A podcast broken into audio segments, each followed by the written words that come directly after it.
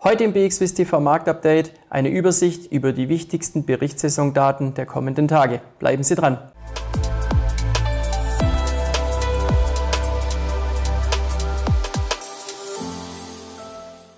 Herzlich willkommen, liebe Anleger, zum Marktupdate bei BXWIST TV.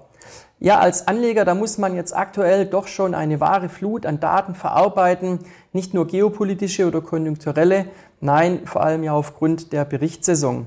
Und trotz einer anhaltend hohen Nervosität und Unsicherheit an den Märkten war es nun so, dass die letzte Woche äh, eben am Schluss unterschiedlich große Wochengewinne vorweisen konnte. Äh, beispielsweise haben wir bei den US-Indizes sechs Wochenhochs gesehen zwischenzeitlich. Wir haben auch in Deutschland, äh, ja, zumindest wegen einem Thema eine ganz gute Stimmung gehabt, denn es, wurden wieder, äh, es wurde wieder Gas geliefert durch Nord Stream 1 das wurde freudig aufgenommen.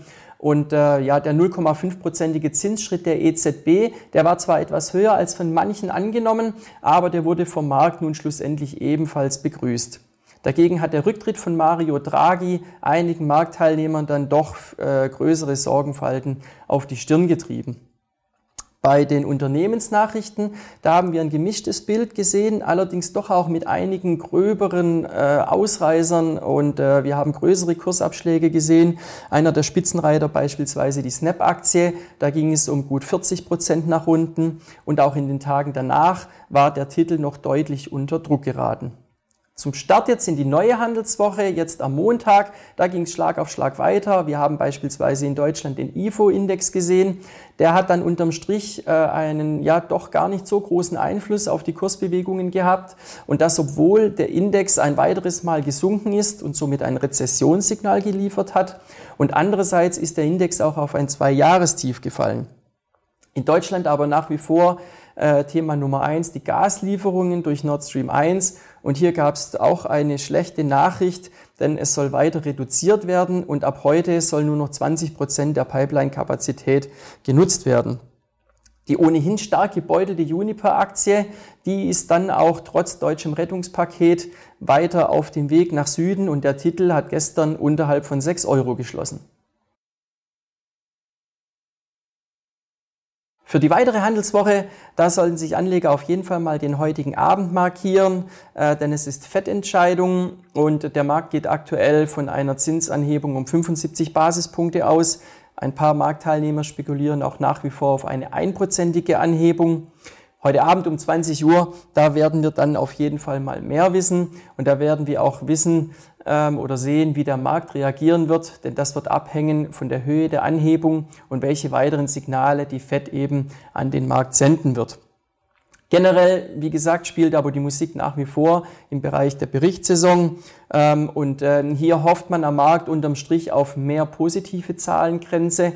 Wir werden jetzt heute und am Donnerstag und Freitag eben in Amerika die Tech-Größen äh, Meta, Apple, Amazon und Intel sehen, neben vielen weiteren Unternehmen. Äh, in Deutschland haben wir noch acht DAX-Titel auf der Agenda, darunter die BASF, VW oder auch Mercedes-Benz.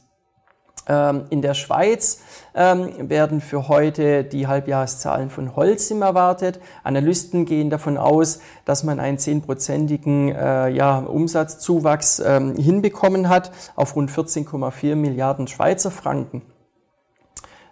Mit Hochspannung werden auch die Zahlen der Credit Suisse heute erwartet. Ähm, hier ist es so, dass wir in der Vergangenheit schon auf einen weiteren ja, Quartalsverlust eingestimmt wurden und es werden nun aktuell äh, wird ein Minus von 250 Millionen Franken eben äh, für das Quartal erwartet. Bereits gestern wurde der Titel ja aufgrund der ja recht schwachen UBS-Zahlen mit nach unten gezogen. Und gestern Abend hat dann noch das Wall Street Journal berichtet, dass wohl der CEO Thomas Gottstein angeblich vor einem Rücktritt steht. Also auch vor diesem Hintergrund die Credit Suisse-Zahlen heute dann mit Hochspannung. Äh, nicht weniger spannend erwartet werden dann aber auch die Zahlen morgen für Nestle. Äh, bei dem Schwergewicht äh, rechnet man damit, äh, dass ein gutes organisches Wachstum erreicht wurde von rund 7,4 Prozent äh, und dass aber doch die Marge etwas unter Druck geraten sein dürfte. Analysten rechnen aktuell mit 16,5 bis 17 Prozent Marge.